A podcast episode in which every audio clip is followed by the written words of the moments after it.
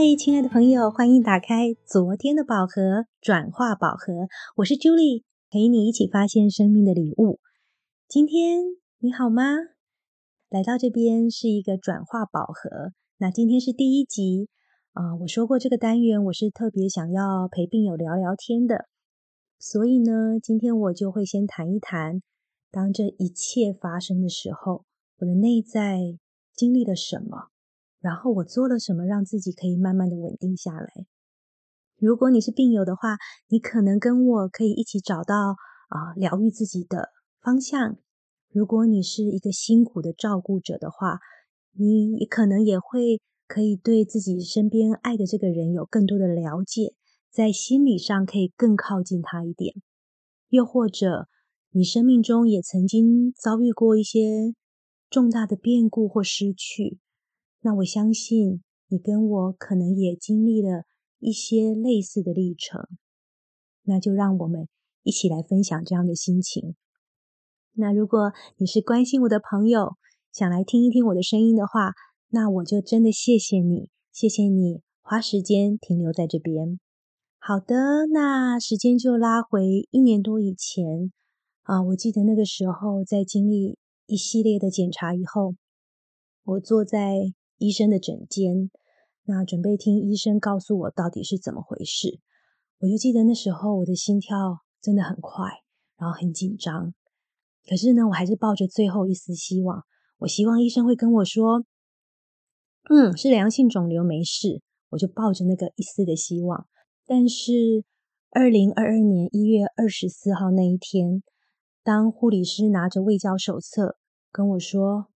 小姐，你这个就是俗称的乳癌啊！听到这句话那一刻，我的呼吸真的是暂停，那头脑真的一片空白。我不知道是几秒钟还是几分钟，我的脑子真的是一片空白。但是我那时候就很记得的是，我的心跳真的是非常的快，我甚至都可以听到我的心脏在蹦蹦蹦的声音。然后呢，啊，眼睛充满了泪水，可是我不敢哭。因为我知道我要撑在那里，因为我知道如果我一哭，如果你有类似经验，你应该可能也会有跟我一样的感觉，就是会觉得说，如果我一哭，我一定就会崩溃。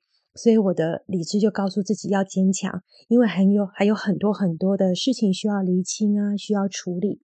所以我就盯在那里，勉强听完医生的说明，离开诊间以后，我就还想继续盯着，告诉自己说没事没事，一直在心里跟自己说没事。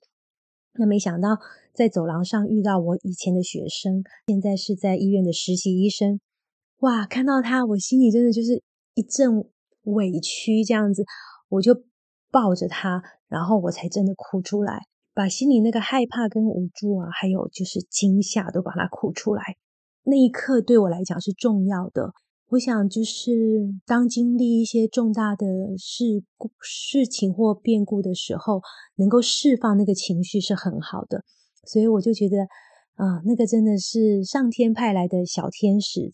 那可能生命中你在一些时刻，你也会遇到一些人，他的出现，你就顺流，让那个时候能够彼此陪伴。那你呢？当你知道这些重大的坏消息的时候，你什么时候哭出来了呢？或许你在当下就哭了，又或者你一直没有哭，但是心中那种紧绷的情绪啊，心揪在一起的感觉，我想你应该也都有感受过，对不对？那接下来就是有好几周的时间，就会经验一种很没有真实、不真实的感觉，身体的一部分好像还在啊做日常生活的运作，还是在工作啊，可是。心里的有一部分就好像轻飘飘的，不知道飘到哪里去，或甚至感觉完全没有感觉一样。有时候又觉得身体很重，很不真实。所以这就是我今天想跟大家分享的，就是在事情发生的当下或确诊的当下，其实我们呃内在经历一种重大的内在的冲击。那那个冲击，我后来慢慢感觉那些情绪反应可能像是。会有惊吓，我觉得第一个是真的是惊吓，然后怀疑、害怕，然后很伤心，觉得甚至很焦虑，不知道该怎么办。然后还有一个很神奇的感觉，这些情绪反应啊，其实在心理学上统称为叫做创伤压力反应。每个人的反应跟程度可能不太一样，嗯，有些人会直接反应出来，有些人会一直往下压抑。那不论你在哪一个状态，请你就试着觉察一下自己的状态，好，自己已经走到了哪个阶段，自己现在有什么样的情绪，才知道怎么样可以安抚跟陪伴自己。那其实我本来也没有意识到这个部分的。我都觉得说，嗯，好，我没事了，然后就一直忙着治疗，然后每天做该做的事情，很努力的陪伴自己。那直到哦，有一次，就是在我完成治疗所有的治疗以后，有一天我回诊，我只是坐在医生的诊间，好等医生告诉我说，最终的报告的状况怎么样啊？所以那是一个很日常的一个追踪报告的一个回诊。可是呢，我坐在那边等医生的时候，我就突然感到，哎，我心跳怎么越来越快，然后不太能呼吸，然后泪水啊，就是眼眼泪就在眼睛里面一直转转转，又要哭出来一样。我就赶快安抚我自己。可是我就发现，我那个整个身心的感受，好像回到被医生宣判生病的那一天。哦，那时候我才意识到，哦，原来以前学的所谓的创伤压力反应是这样的感觉，就是原来那个时候的惊吓。那个时候的创伤的反应会一直留在我们的记忆、我们的身体里，所以我们需要不断不断的陪伴自己、疗愈自己、清理这些部分。那这样的呃，就是创伤压力反应啊，再多解释一点，它其实就是像当你经历一个重大的事件，可能像是天灾人祸啊，或者是重大的意外啊，甚至是你挚爱的人。啊，离开了这个世界，这些重大的事件，它就会让我们的心里有这样的一个创伤的反应。那心理研究就会发现，这些身心这些时候身心就会出现三个类型的反应。然后啊，你可以感觉一下自己在知道自己生病或发生重大的事件的时候，从那时候到现在，你有没有以下这些感觉？第一种是叫做逃避麻木，就是害怕再去经验那样的感觉，所以会把这些记忆、这些感觉都尘封起来，然后压抑自己的感情。那就是对外界的事物，你相对的就会变得没有什么兴趣，然后只想一个人，对未来也变得就是比较悲观、比较消极。这是第一种。第二种的反应叫就是会神经紧绷，因为被吓过了，所以就就像什么，就像惊弓之鸟一样。动不动就反应过度，然后会很害怕什么不好的事情会不会再发生？那整个人会有一点像是魂不守舍一样，坐立难安，甚至晚上会很难睡着，也很难进入熟睡的状态，一直觉得要被吓到的感觉。然后脾气情情绪的起伏会变得很大，也会很容易突然的生气。那第三类的反应是经验的重现，比如说你。被宣判生病的那一刻，或者重大事件，你知道这些事故发生的当下，这些画面、这些语言、这些经验，都会出现在你的生活中，是突然的出现，会在梦境里出现，然后那些惊吓、害怕的感觉也会重新再经历过一次。那我后来再回头整理跟想这个反应的状态的时候，回顾自己所学的心理学这些知识的时候。我就发现，哇，我自己哦，这三种都有。比如说，像啊那阵子，我只想要一个人，对，那我只想跟有类似经验的人说话，而且我情绪起伏真的是比平常以前的我要大很多，很容易生气。对，然后在整间的那一次，就是一个经验的重现，也是那一次的经验让我知道，原来还有一些感受跟记忆是在自己的身体里面的。有好几次就梦到我在手术台上，然后好多医生在帮我开刀。那那个梦境也是让我在梦里的害怕重新又释放了一次。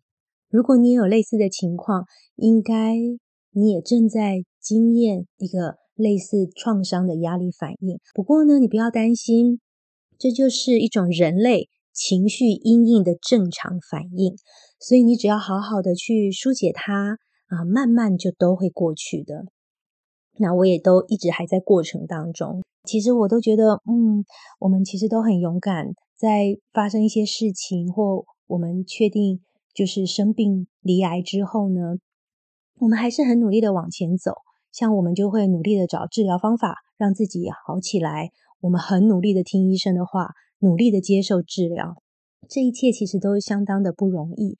但是就是在这一系列的忙碌忙碌中，我们忙着照顾身体，可是呢，我们很多的情绪就很容易被压抑或者忽略。下面我会跟大家分享一些方法，就是嗯，我也很感谢以前的辅导工作，以前就是。都是陪伴学生们这样子，那都要教人家怎么样照顾自己。这一次也是因为我有这样相关的经验，所以我会回头知道怎么样照顾自己。下面这些是我会做的事情，而且我觉得是有帮到我的一些事情。如果你也愿意的话，你也可以跟我一起这样子做。你不仅可以很努力，还可以好好的照顾自己的情绪。过程中，你就会觉得啊，自己没有那么孤单，然后也不会太勉强自己。然后，当你的心情呢比较舒缓的时候，身体也比较能够好好的复原。所以呢，要留意一下自己的呃身体的反应，比如说肩颈有没有太紧绷啊？看看自己有没有突然的心跳加快，有紧张，然后觉得害怕的感觉出现。好，如果有的话呢，你可以试着这样子做下面这些方法。然后，其实这些方法也很适合你在心情不好的时候，你也都可以这样子操作。第一个很简单，就是深呼吸。我非常建议每天至少一到两次的深呼吸冥想或者静坐，一次呢至少十分钟，让自己安静下来，呼吸放慢，去感觉自己的身体，去放松自己的身体。这一路上，我们的身心灵都太紧张、太紧绷了，所以需要重新的放松、稳定下来，重新跟内在的能量能够连接。所以深呼吸、静心是非常简单跟有效的方法。对我来说，真的是。那在啊，我的这个 Podcast 冥想宝盒里面呢，接下来会有一些呼吸冥想的练习，你愿意的话，也可以跟着一起做。第二个是自我安抚，在深呼吸静坐的时候，跟自己说说话。你可以试着练习，把手放在自己的心上，或者是你开刀的部位，或者你特别觉得疼痛的部位，然后跟自己说：“你辛苦了，谢谢你，对不起让你受苦了，请你原谅我，我爱你。”当你这样说的时候，你就会感觉到自己是在安慰自己一样，那就会有一股暖流、一股爱的能量流动出来。有好几次，我的心，我受伤的地方，因为被安抚了，眼泪就流下来了。可是同时，心中的情绪也释放了，心真的就会舒服很多。如果你啊，从来没有。这样子做过，我非常邀请你开始跟自己的身体重新连接，让身体感受到爱，你就会越来越健康。那这个练习呢，其实没有生病也可以做，就把你的手放在你的心上。第三件事情可以做的是，猜猜看是什么？运动或瑜伽。运动真的很重要。运动真的很重要，运动真的非常重要，因为很重要，所以要说三次。它呢可以舒缓自己身体的紧张。同样的一个概念，就是跟自己的身体继续连接，继续爱自己的身体。然后当运动的时候，大脑会释放出多巴胺，你的心情自然就会变好。所以呢，建议跟我一起每天运动至少三十分钟。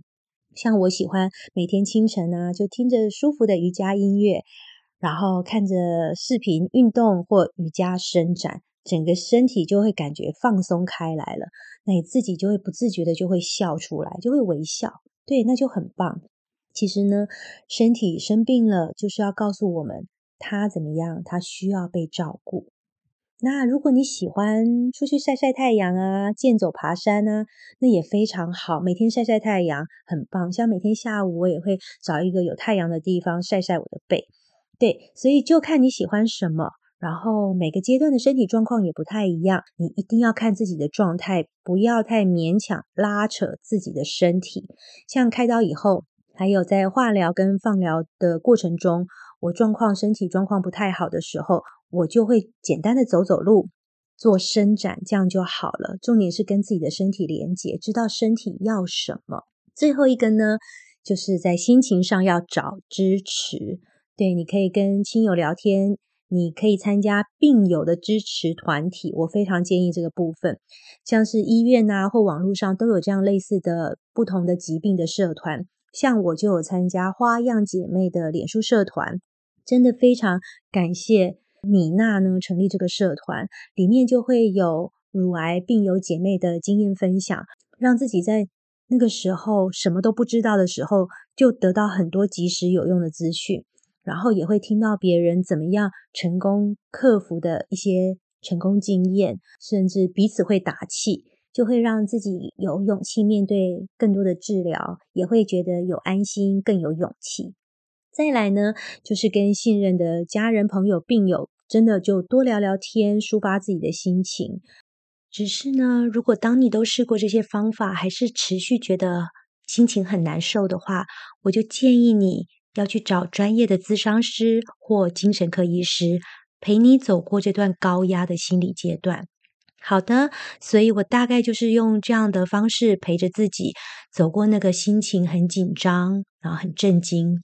的阶段，那希望大家也祝福大家，在生命的各个阶段，知道自己有这些高压的情绪的反应的时候，都可以透过深呼吸、自我的安抚、运动找支持，慢慢的舒缓跟疗愈自己那些紧绷的压力情绪哦。